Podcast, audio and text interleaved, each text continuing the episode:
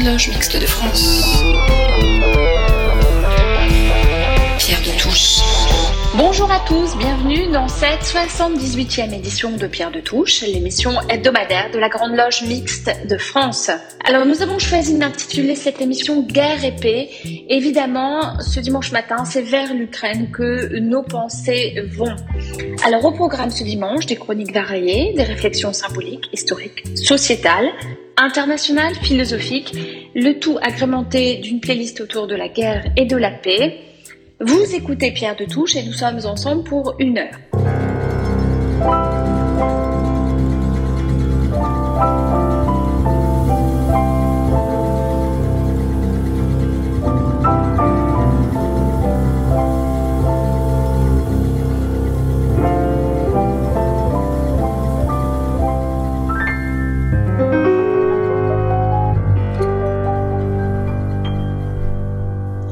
Chronique Histoire de franc-maçon, Sylvie Licasion nous propose ce dimanche matin une nouvelle série, une série comme un portrait d'Ernest Lavis, historien et franc-maçon.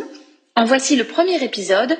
Tu dois aimer la France parce que la nature l'a fait belle, parce que la France l'a faite grande. Sylvie Licasion.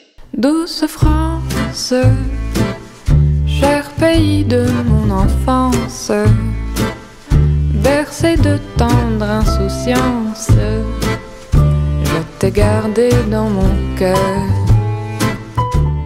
Ernest Lavis, tu dois aimer la France parce que la nature l'a faite belle et parce que l'histoire l'a faite grande. On ne peut guère en douter. L'enseignement de l'histoire à l'école fait un nouveau débat et s'immisce dans cette campagne présidentielle. La cohésion nationale devient de plus en plus marquante dans les esprits.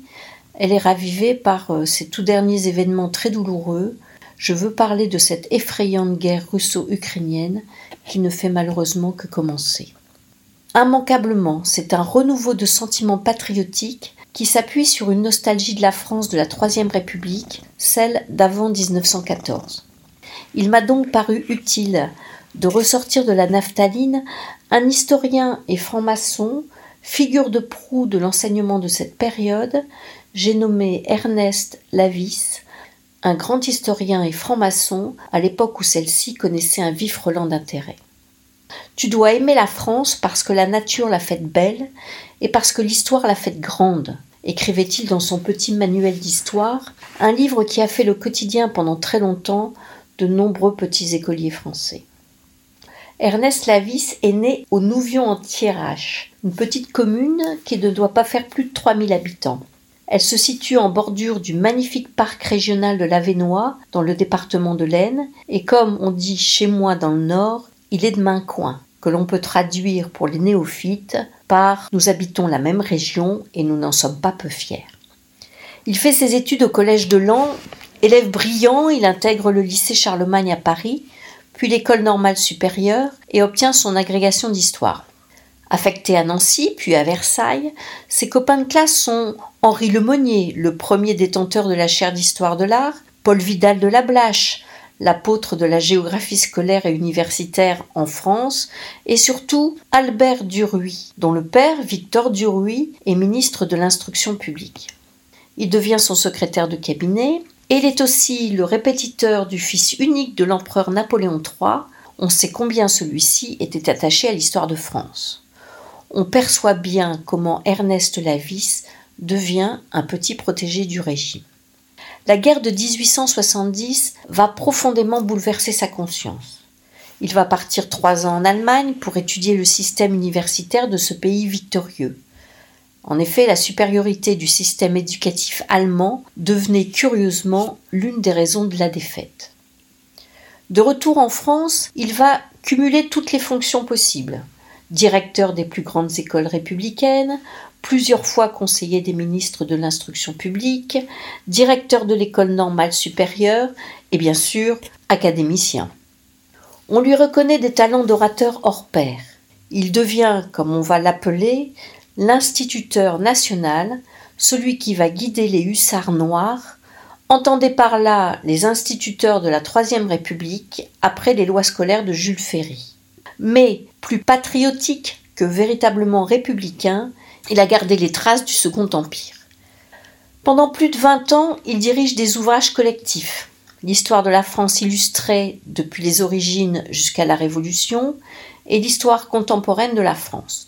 Les manuels Lavis vont hanter plusieurs générations d'instituteurs et son manuel Le Petit Lavis, destiné à l'enseignement, va accabler, pour ne pas dire autre chose, des millions de petits Français.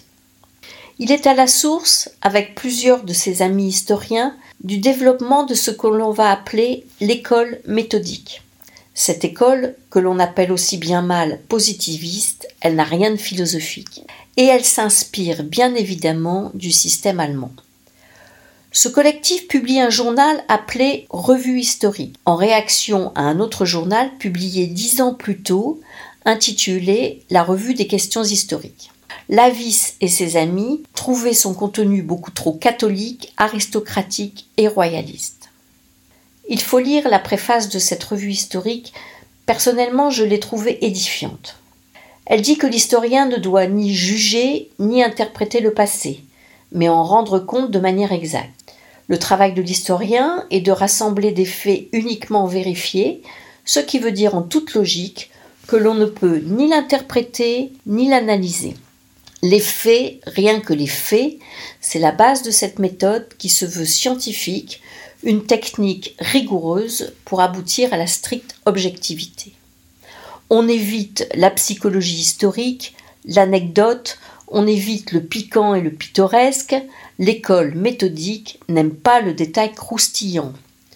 Le livre incomplet et écrit à la hâte devient insupportable, les déformations, les obscurités et les histoires romancées sont bannies à jamais. Exit Balzac, Hugo et Zola, mais surtout Jules Michelet. Mais en fait, la revue historique va vite montrer un autre visage. Elle n'est pas si impartiale qu'elle le prétend, elle devient rapidement protestante et profondément républicaine. En fait, elle se met au service de l'idéologie des nouvelles institutions. Nos petits écoliers républicains vont apprendre l'égalité, la fraternité et bien entendu la laïcité. Ernest Lavis va développer sa méthode en évoquant tous ces points, mais aussi y adosser le sentiment patriotique d'un esprit revanchard de la défaite de 70. Il décline tous ces principes sur la base d'une apologie qui deviendra ardemment française. J'ai parlé du mythe de nos ancêtres les Gaulois. Je ne manquerai pas de naviguer sur ces thèmes lors d'une nouvelle chronique. Douce France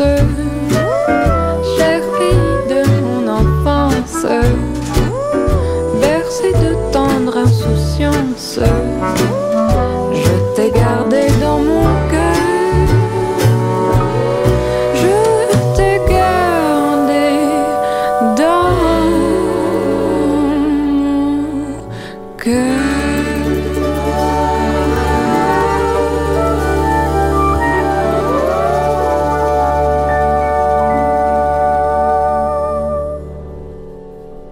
L'essayiste Laurent Kupferman, que nous avons déjà accueilli dans cette émission à l'occasion d'un débat, a souvent écrit sur la République. On connaît également son action déterminante en faveur de la panthéonisation de Joséphine Baker. Mais il a écrit aussi de nombreux ouvrages sur la franc-maçonnerie. C'est ce dont Stéphanie Martin a souhaité nous faire part ce matin, avec une recension de son dernier ouvrage, Rassembler, une voie vers soi et vers les autres. Bonjour à tous. Rassembler, la franc-maçonnerie, une voie vers soi et vers les autres, de Laurent Kupferman aux éditions d'Hervy. Il n'y a pas qu'une seule raison pour les francs-maçons de se rassembler. Il y en a plusieurs et elles sont innombrables dans le temps. C'est un peu ce que nous dit Laurent Kupferman dans son ouvrage Rassembler, la franc-maçonnerie une voie vers soi et vers les autres, qu'il consacre en grande partie à l'histoire de la franc-maçonnerie et à ceux qui l'ont faite. Laurent Kupferman tente ici d'éclairer tous ceux qui souhaitent découvrir cette société initiatique, mais aussi ceux qui y cheminent depuis leur initiation. On y apprend beaucoup. On y découvre, on redécouvre ce qu'est cette société, ce que euh, les grands personnages y ont fait, comment elle se pratique, quelle est son histoire, en quoi elle est unique. Tout d'abord, pour lui, rassembler, c'est unir des hommes et des femmes, croyants ou non croyants, appartenant à des religions minoritaires, agnostiques, ou athées, homosexuels ou transgenres, chacun dans son individualité est respecté, même s'il ne se fut pas toujours le cas depuis les origines de la franc-maçonnerie dite spéculative. En effet, elle n'a accueilli que très progressivement tous les citoyens depuis le XVIIIe siècle, où l'on pouvait y voir une aristocratie et une bourgeoisie savante. Laurent Kupferman nous rappelle ici qu'il a fallu la force d'un Adolphe Crémieux en 1870, à une époque d'un antisémitisme fort, pour intégrer les Juifs en loge, et il a fallu attendre le milieu du XVIIIe siècle pour qu'une obédience féminine soit créée. Mais se rassembler pourquoi ces hommes et ces femmes se rassemblent pour apprendre, tout comme ceux qui bâtissaient les cathédrales et les édifices civils et qui transmettaient savoir techniques aussi bien qu'intellectuels et éthiques.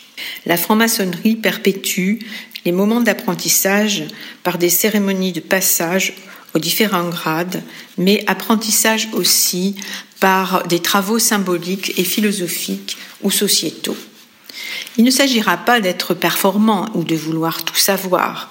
L'apprentissage sera aussi une méthode de recherche permanente pour une autre compréhension du monde, ce monde où règne conflit, terreur et toute forme de fanatisme. On y apportera une vision humaniste, dénuée de tout affranchissement pour un monde meilleur. C'est pourquoi rassembler, c'est aussi lutter contre tout dogmatisme. Laurent Kupferman cite ici Voltaire, qui en fut un exemple, grand personnage de la franc-maçonnerie, qui marqua fortement cette ambition. Initié dans la loge du célèbre Helvétius, franc-maçon qui défendit pendant toute sa vie l'émancipation des êtres humains, Voltaire donc y affirmera ainsi sa croyance en l'être humain, dénonçant les fanatismes religieux de son époque et toute forme d'intolérance. Dans cette même loge, se réuniront des savantes comme Montgolfier, Lavoisier, Guillotin, Franklin, tous partageant leur savoir pour une société de progrès. Mais comme tous ne parlent pas le même langage, ne partagent pas la même culture, ils réussiront à partager un langage commun. C'est aussi cela rassembler. Unique, la méthode maçonnique consistera donc à l'écoute avant de parler, à se comprendre à l'aide d'outils et de symboles dans le respect des autres et de soi-même, les uns revendiquant une profonde spiritualité, d'autres étant plus rationalistes. La franc-maçonnerie exigera dans ce sens pour chacun de retrouver l'unité de soi afin d'y retrouver sa place pour mieux œuvrer ensemble sur des valeurs communes de liberté, d'égalité, de fraternité et de solidarité. C'est dans ce sens que rassembler, c'est rechercher l'unité aussi bien personnelle qu'universelle. Laurent Kupferman expose donc ce projet de rassembler avec détail qui nous incite à aller creuser davantage dans l'histoire de ces hommes et de ces femmes humanistes, utopistes, non dénués d'imaginaire et de poésie. On y lira là les très beaux poèmes par exemple de Rudyard Kipling. Il lèvera aussi de nombreux préjugés qui, au fil du temps, traiteront les francs-maçons de complotistes, d'affairistes, d'anticléricaux. On y regrettera quand même la très faible part consacrée à la franc-maçonnerie féminine et à la question de la mixité. Mais il n'y révélera aucun secret ni révélation et reprendra les propos du célèbre franc-maçon Casanova sur le secret que porte le maçon, impossible à transmettre puisqu'il ne le connaît pas lui-même. Laurent Kupferman donnera à comprendre mieux ce que rassembler ce qui était par veut dire cette utopie humaniste, idéal d'hommes et de femmes de bonne volonté dont la mission est d'améliorer l'homme et la société. Je vous souhaite un bon dimanche. Pourquoi cette fanfare quand les soldats par quatre attendent les massacres? Sur le quai d'une gare. Pourquoi ce train ventru qui ronronne et soupire avant de nous conduire jusqu'au malentendu? Pourquoi les chants, les cris des foules venues fleurir, ceux qui ont le droit de partir au nom de leur connerie Nous n'irons plus au bois, la colombe est blessée. Nous n'allons pas au bois, nous allons la tuer. Pourquoi l'heure que voilà Où finit notre enfance Où finit notre chance Où notre train s'en va? Pourquoi ce lourd convoi chargé d'hommes en gris repeint en une nuit pour partir en soldat? Pourquoi ce train de pluie Pourquoi ce train de guerre? Pourquoi ce cimetière? En marche vers la nuit Nous n'irons plus au bois, la colombe est blessée. Nous n'allons pas au bois, nous allons la tuer. Pourquoi les monuments qu'offriront les défaites? Les phrases déjà prêtes qui suivront l'enterrement. Pourquoi l'enfant mort-né, que sera la victoire? Pourquoi les jours de gloire que d'autres auront payés? Pourquoi ces coins de terre que l'on va peindre en gris Puisque c'est au fusil qu'on éteint la lumière? Nous n'irons plus au bois, la colombe est blessée nous n'allons pas au bois, nous allons la tuer. Pourquoi ton cher visage dégrafé par les larmes qui me rendaient les armes aux sources du voyage? Pourquoi ton corps qui sombre, ton corps qui disparaît et n'est plus sur le quai qu'une fleur sur une tombe? Pourquoi ces prochains jours je devrais penser à ne plus m'habiller que d'une moitié d'amour. Nous n'irons plus au bois, la colombe est blessée. Nous n'allons pas au bois, nous allons la tuer.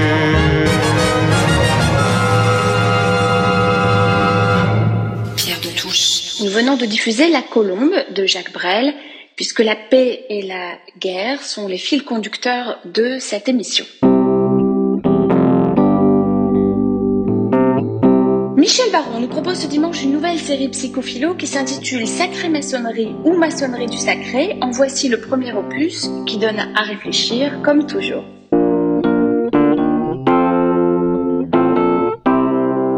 Sacrée maçonnerie ou maçonnerie du sacré? C'est une étrange réflexion, hein, pourtant essentielle pour l'avenir de la franc-maçonnerie. Depuis plus de 300 ans, le monde profane et les maçons eux-mêmes s'interrogent.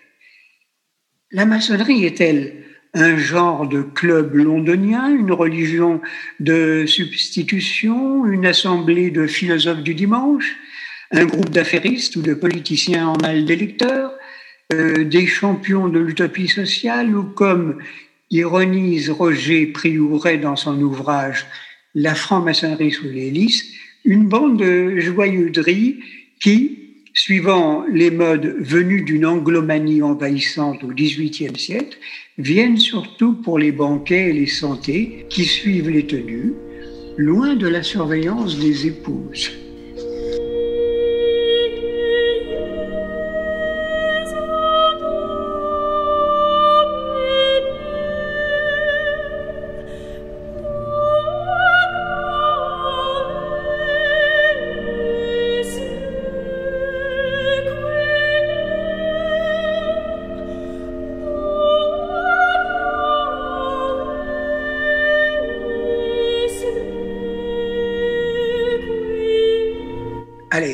Des caricatures plus ou moins bienveillantes, existe un autre vécu du vécu maçonnique, une recherche spirituelle dans un monde de plus en plus matérialiste, où la violence laisse peu de place au rapport humain authentique. Un monde désenchanté où a disparu la figure du principe tutélaire et de sa loi.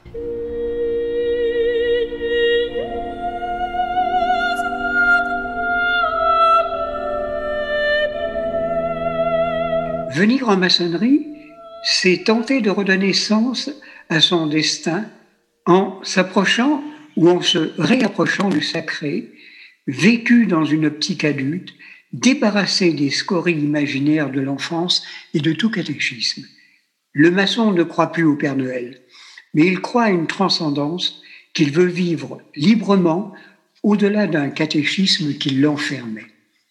Par ses rituels et son éthique, la franc-maçonnerie est le lieu où le sacré peut être retrouvé et vécu avec une intensité qui va au-delà de ce qui est proposé autre part. Comme la brûlure venant d'une lumière qui transforme le profane en initié.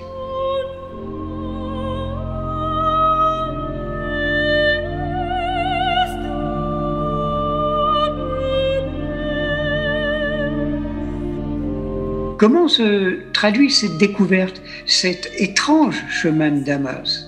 Il convient en premier lieu de faire état de ce qu'il en est du sens du sacré aujourd'hui, puis d'examiner sa réintégration par l'initiation maçonnique et l'effet qu'elle provoque, la transfiguration et la contemplation, pour aboutir à l'entrée dans le symbolique, là où le dialogue avec le principe peu importe ce qu'on met sous ce mot, s'opère dans un temple intérieur, loin du bruit et de la fureur du monde contemporain. La franc-maçonnerie est le lieu qui offre cette dimension du sacré, loin d'une fuite en avant ou d'une spiritualité de pacotille qui ne conduise qu'à un narcissisme déguisé. Elle est un lieu de rencontre, un pont entre des hommes travaillant dans la cité la Jérusalem terrestre qui tendrait vers une Jérusalem céleste de principe, de vision, de sens.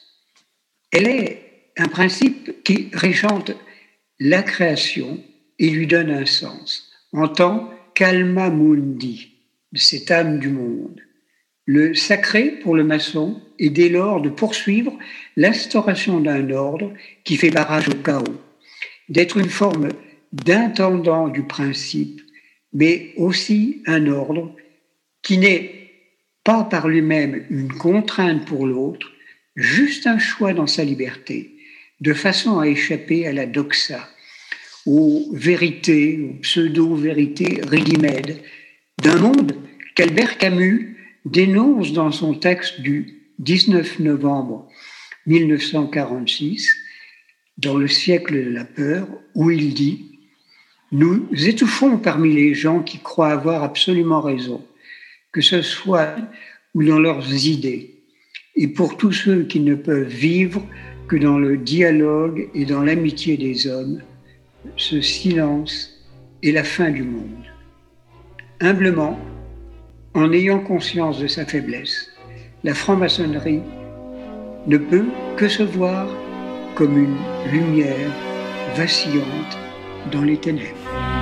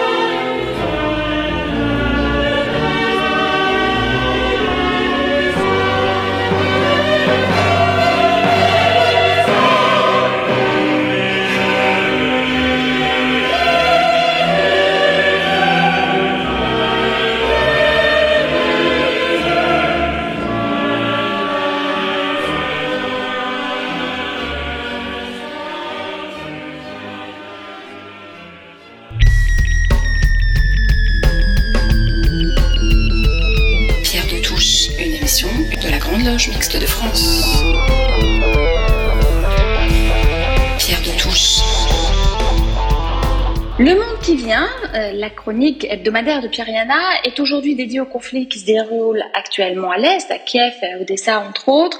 Dans cette chronique intitulée Penser la guerre, Yana nous propose une réflexion autour de la guerre, une réflexion dans laquelle il est question de Raymond Aron, de Sansou et du général de Gaulle notamment. Yana.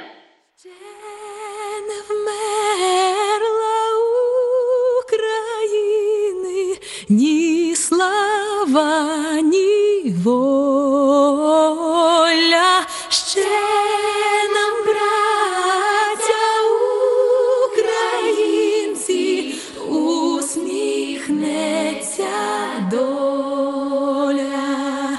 Pensez la guerre. Згинуть наші вороженьки,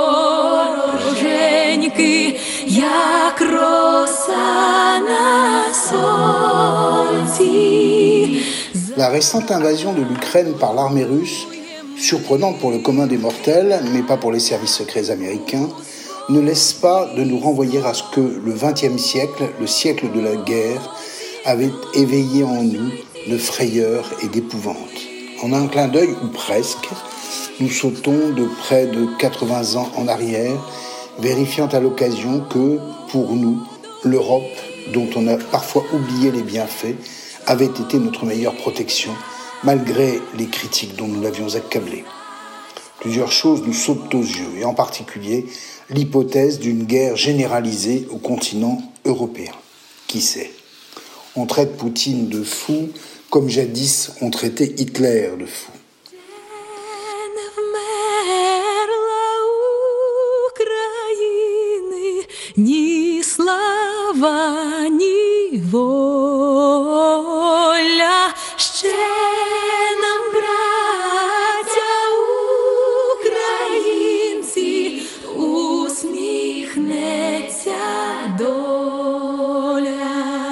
Mais cette accusation, que pour ma part je réfute illico, est une bonne occasion de ne pas penser la guerre en laissant la place à l'irrationnel.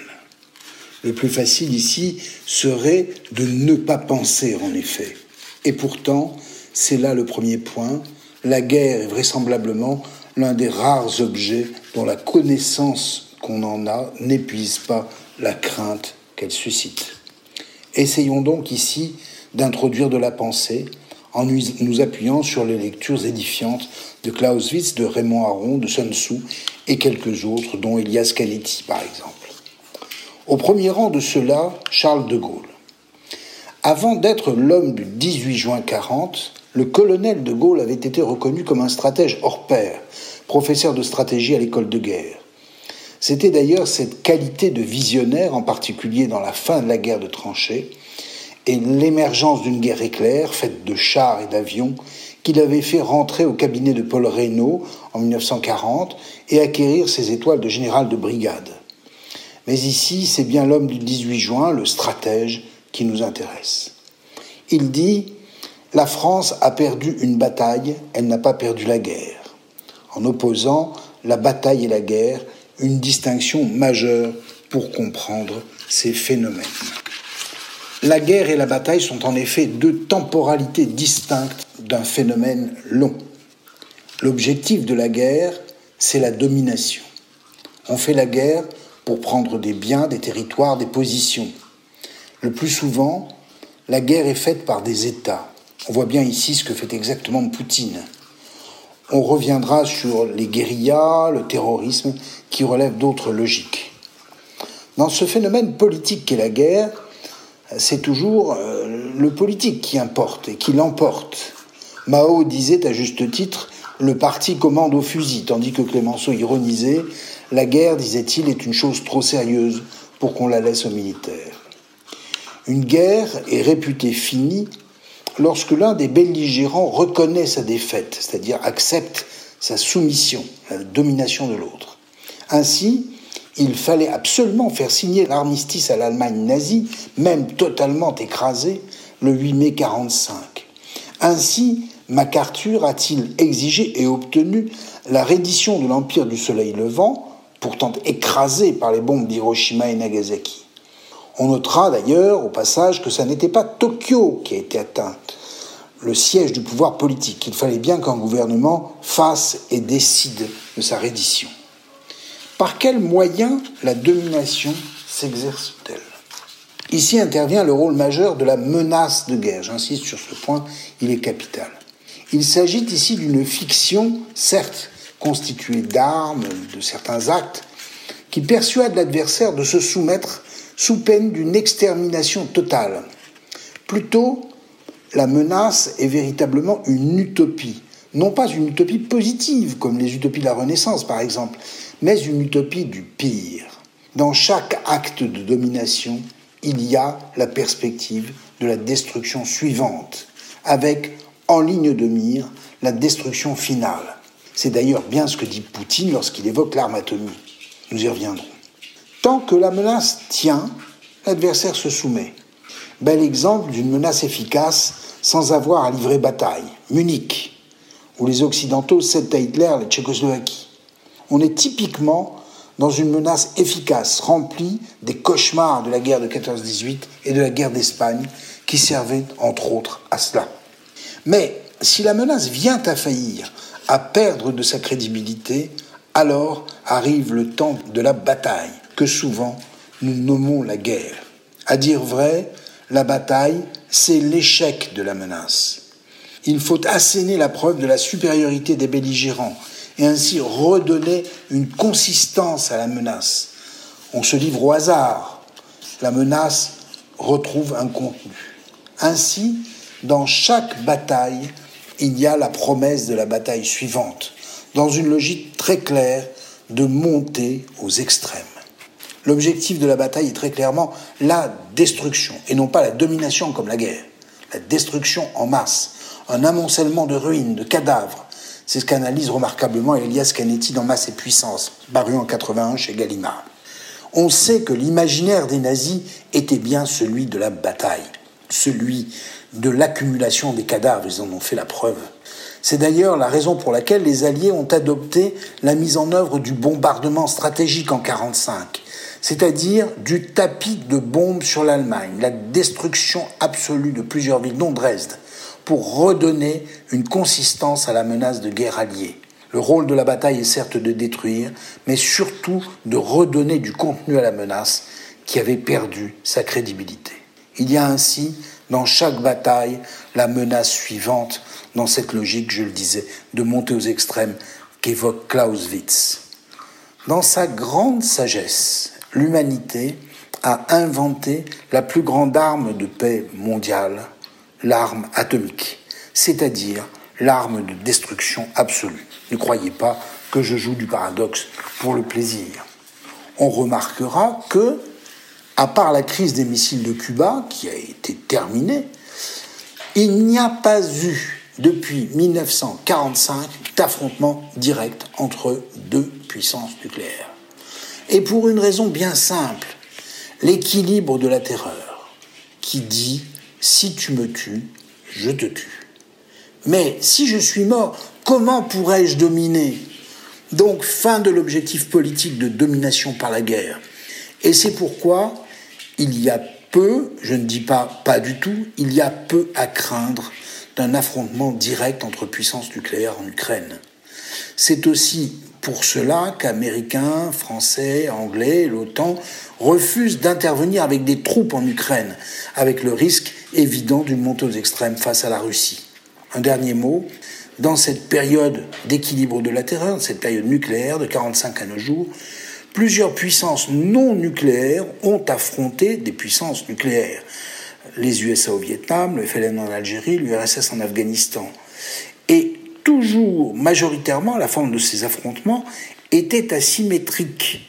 C'est la raison pour laquelle la forme la plus importante de l'affrontement avec des grandes puissances nucléaires a été la guérilla ou le terrorisme. Alors l'Ukraine, bien entendu, elle aussi connaît un affrontement asymétrique. L'Ukraine, qui est un pays qui doit regretter amèrement d'avoir lâché son armement nucléaire, elle était la troisième au monde au profit de la Russie. Pour autant, les USA au Vietnam, l'URSS en Afghanistan ont perdu la guerre asymétrique. Il reste à présent à observer la résistance ukrainienne face à la Russie. Rien n'est fini et la menace russe n'est plus vraiment crédible. Bon dimanche. When they poured across the border, I was cautioned to surrender. This I could not do. I took my gun and vanished.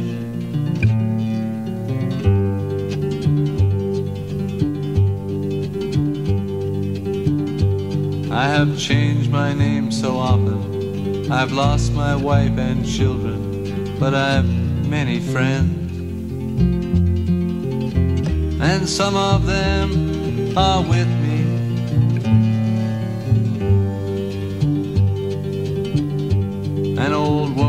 Gave us shelter kept us hidden in the garret.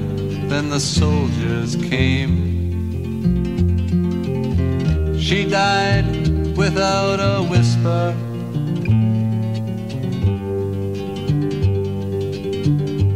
There were three of us this morning. I'm the only one this evening, but I must go on.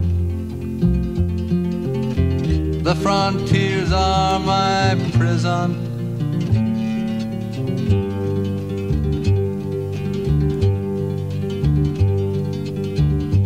Oh, the wind, the wind is blowing. Through the graves, the wind is blowing. Freedom soon will come. Then we'll come from shadow.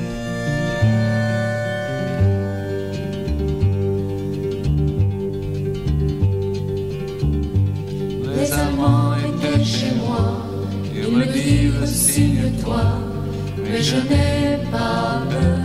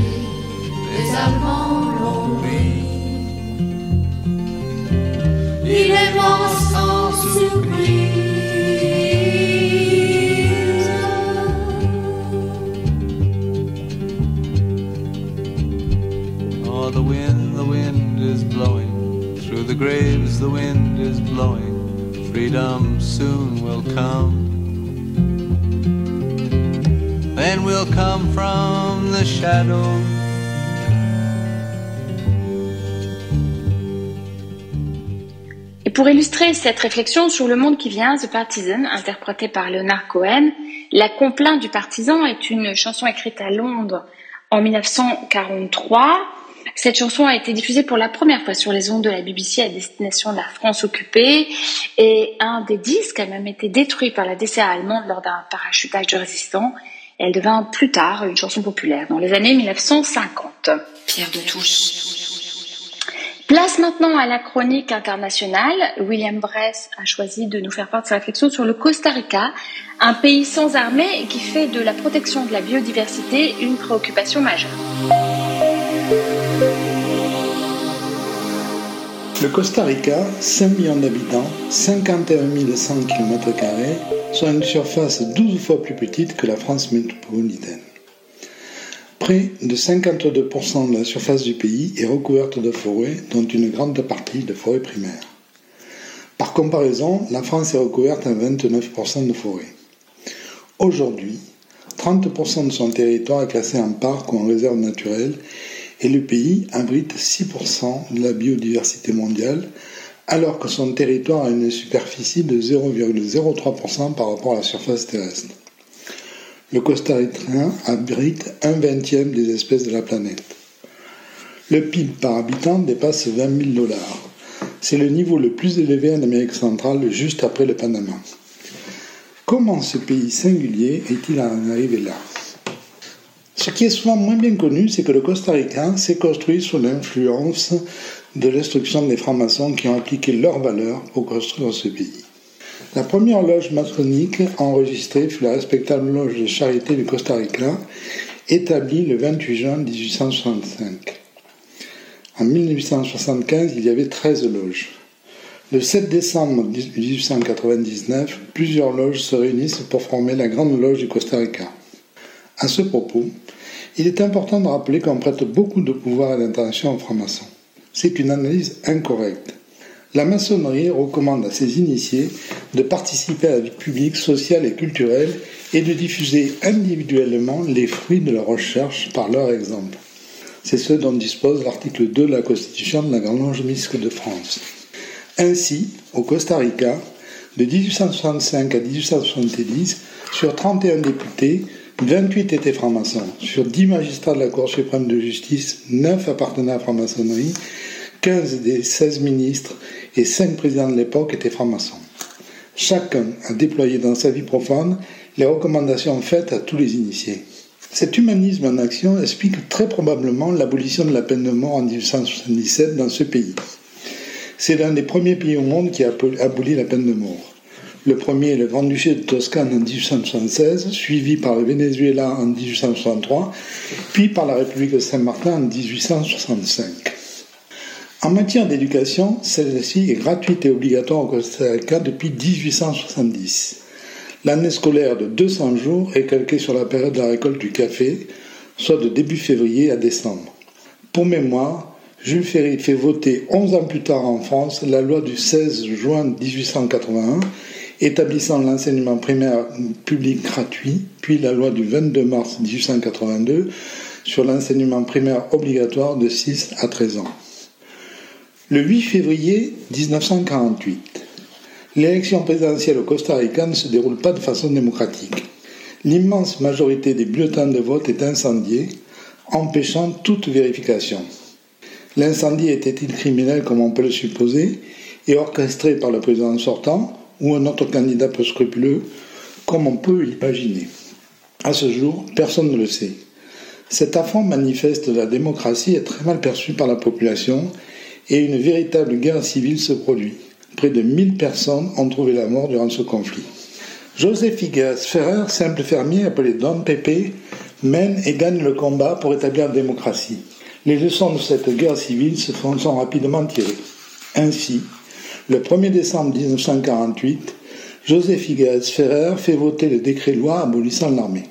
Pour donner plus de force à ces décisions, il se rend à la caserne de Bella Vista, aujourd'hui devenue musée national, en plein cœur de la capitale, et, armé d'une masse, il donne un coup symbolique dans l'air des murs. Il venait de détruire l'armée. Cette scène historique est d'ailleurs représentée sur les billets de banque du Costa Rica.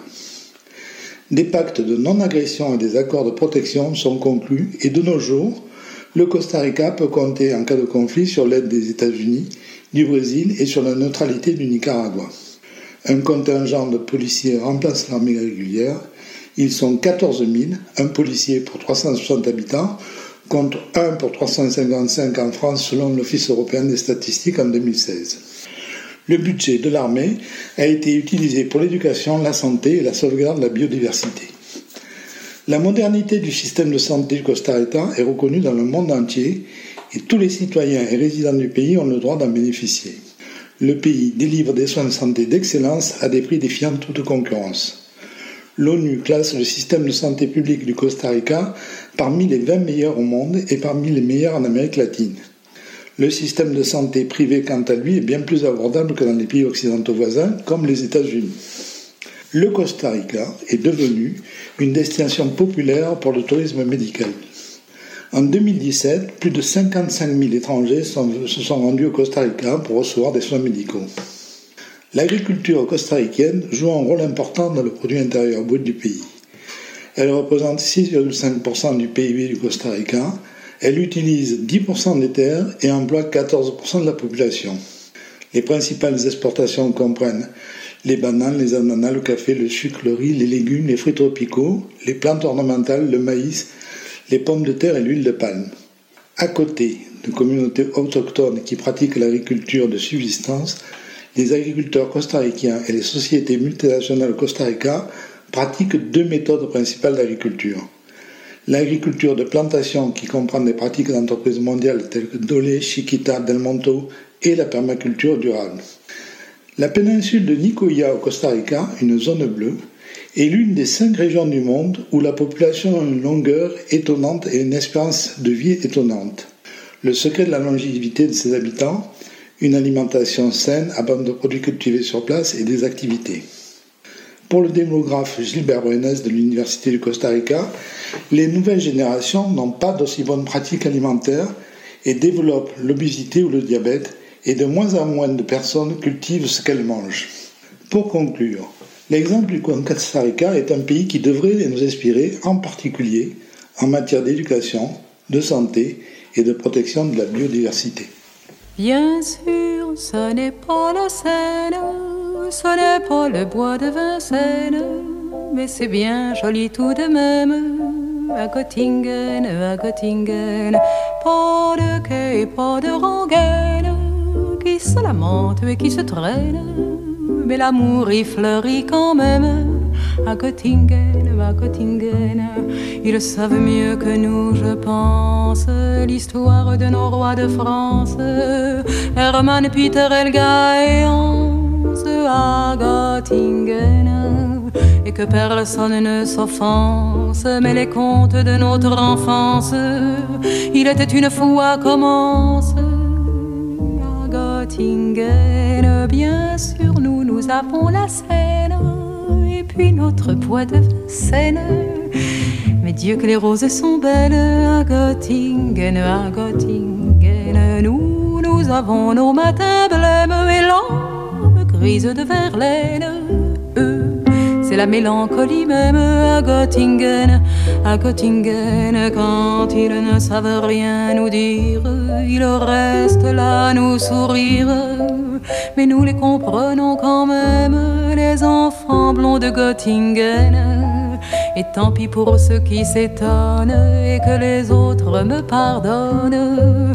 Mais les enfants, ce sont les mêmes à Paris ou à Göttingen.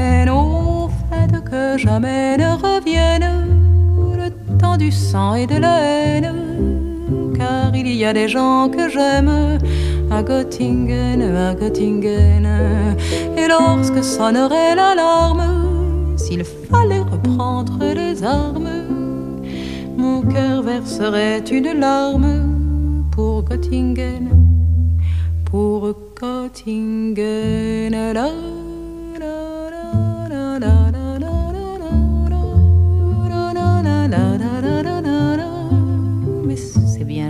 De même à Göttingen, à Göttingen.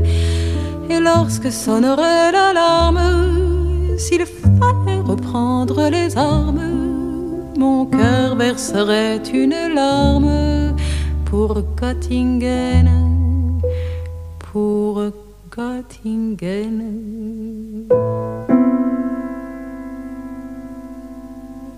C'était bien sûr Göttingen de Barbara, une chanson écrite par la chanteuse après un concert dans cette ville allemande dans laquelle elle s'était rendue avec peu d'enthousiasme parce qu'elle avait été marquée dans son enfance par la Shoah.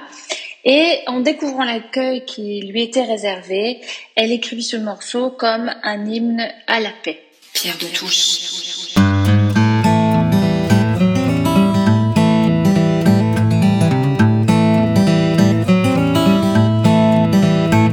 Et pour la dernière chronique de cette édition, alors que cette semaine se déroulait la journée internationale des droits des femmes, nous rediffusons une chronique de Marc Turquois, chronique inspirée par le dernier ouvrage de la romancière et chroniqueuse Tristan Ballon, intitulé La paix des sexes, et c'est dans lequel elle pointe les impasses d'une vision féministe tout entière et exclusivement dirigée contre les hommes. Et cette chronique avait été diffusée dans l'émission 68.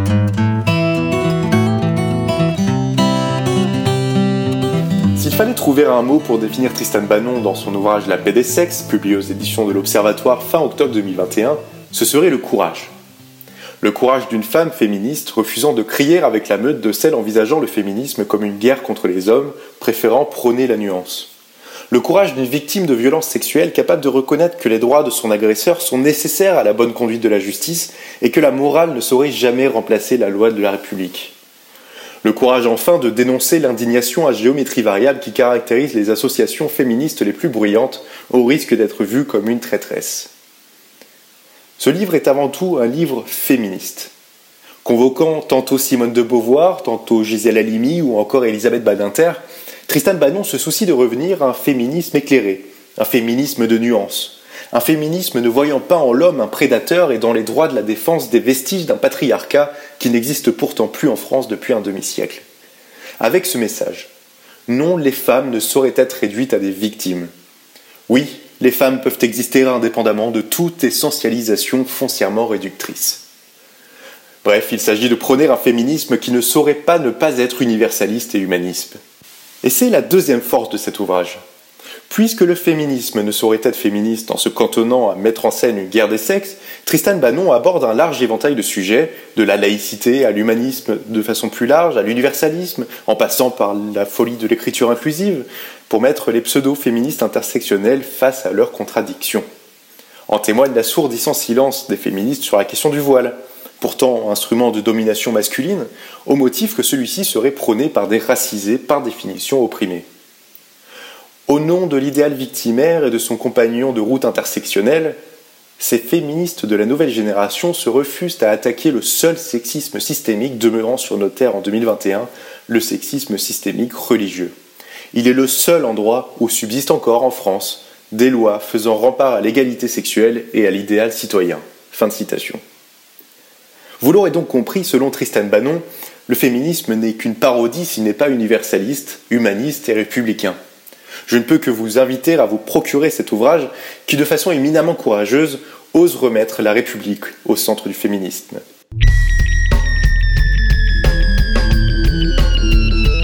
Pierre de Touche, une émission de la Grande Loge Mixte de France. Pierre de Touche.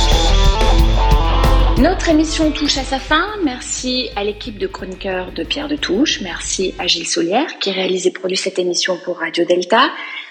N'hésitez pas à nous rejoindre sur les réseaux sociaux, Twitter, Facebook, Instagram et YouTube. La semaine prochaine, nous vous réservons une petite surprise. Ne ratez pas notre prochain débat. Nous nous quittons avec Y a pas un homme qui soit fait pour ça, un titre de Pascal Obispo, interprété par Florent Pagny, une chanson qui nous fait évidemment réfléchir. Nous pensons à l'Ukraine. À dimanche prochain. Bonne semaine à vous. Le jour n'est pas levé, mais ça ne change rien. Les murs sont condamnés à ne voir aucun matin. Y a qu'une lumière filasse sur le froid du carrelage. Et la peur qui vous glace vous tasse et vous ravage. Quand ça arrive, quand on y est, alors on sait, y a pas un homme qui soit né pour ça, y a pas un homme qui soit né pour ça, y pas un homme y a pas un homme qui soit né pour ça.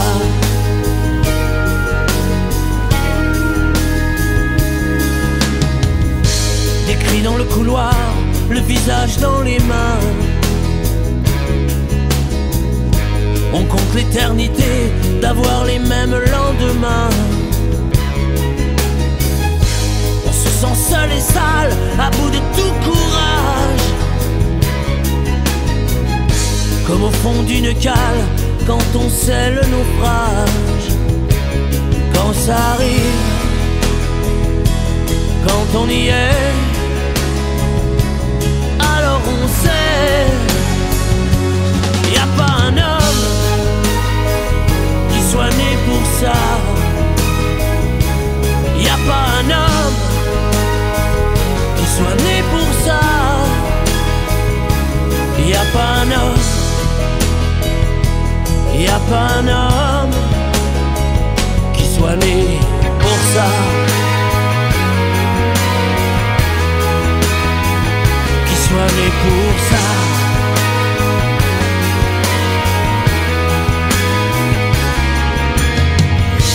La nuit n'est pas levée, mais ça ne change rien. La vie est condamnée à n'espérer plus rien. Que l'on raye ou qu'on décide pour vous. Est-ce qu'on en sort pareil Ou plus sage ou plus fou? Ou plus sage ou plus fou? Ou plus sage ou plus fou? Ou plus sage ou plus fou? Y a pas un homme qui soit né pour ça pas un homme qui soit né pour ça. Y a pas un homme, y a pas un homme, y a pas un homme qui soit né pour